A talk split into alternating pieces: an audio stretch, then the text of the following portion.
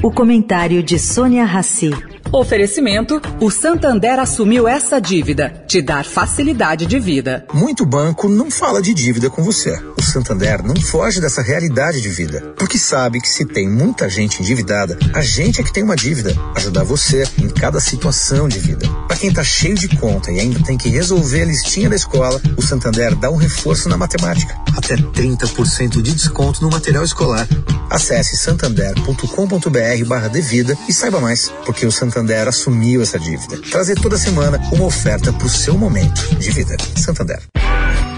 Agora na Eldorado, o comentário de Sônia Rassi.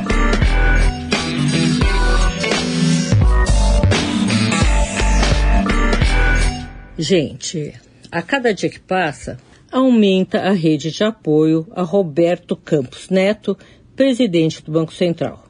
Suas recentes declarações públicas, uh, se mostrando receptível a convites para dar explicações ao Congresso sobre a taxa de juros e conversar com a equipe do governo, deixa seus oponentes sem uma arma plausível para justificar as agressões ao Banco Central e à sua pessoa.